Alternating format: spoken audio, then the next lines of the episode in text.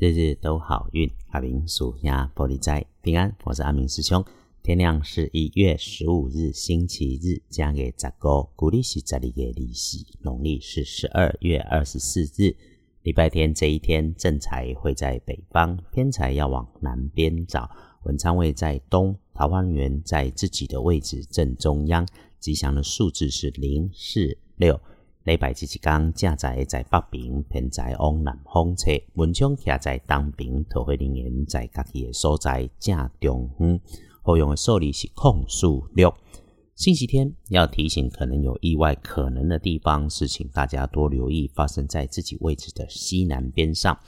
或如果是物件，它具有上升的特性，那需要被你从一堆旧的东西里面，你不常使用啊，要把它往上拿取移动这些东西的时候，出了一些状况，也有可能是温度变高的那一种意外来发生。所以喽，我们要提醒注意用火，注意所有会发热、发烫，甚至出现明火的机械设备。那红色或者是陶土制品，在使用之前、运用之前，一定要检查，多留意。比较要提醒关于人的部分是，当你遇上平常说话不太给你回应，或者很明显自顾自己说着自己话题的人，说好听，他的行为举止雷厉风行；但说的直白，就是过于冲动，不考虑事情的后果，容易武断的人。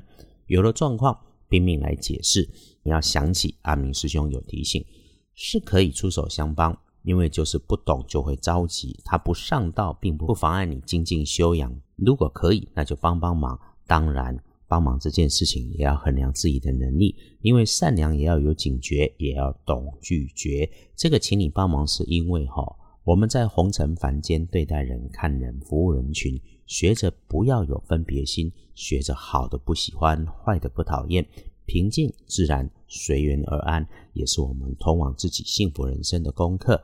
星期天跟贵人交流，可以帮你的机会与贵人是女生，很阳光，很正面，思维缜密，思想如风，有条有理，说话语音轻柔。应该你们彼此之间比较像是专业的交换协助，也许是知识，也许是能力，坐在一起讨论都可能啊。如果你真的是需要被帮忙的一方，你就直接开口，没有关系。既然会是条件交换，说清楚就好，对大家都有帮助。啊，师兄，在这个星期天年前这样的日子里面，会建议你静下心来，在有风徐徐出来的地方，只要坐下来跟家人、亲爱的人相处，就会感觉到有心灵上的确信，安安静静会有不错的好相处的时候。只要记得多听听，少指导，这种随缘自然、静心专注，很能够暖心。更能够帮忙你开运。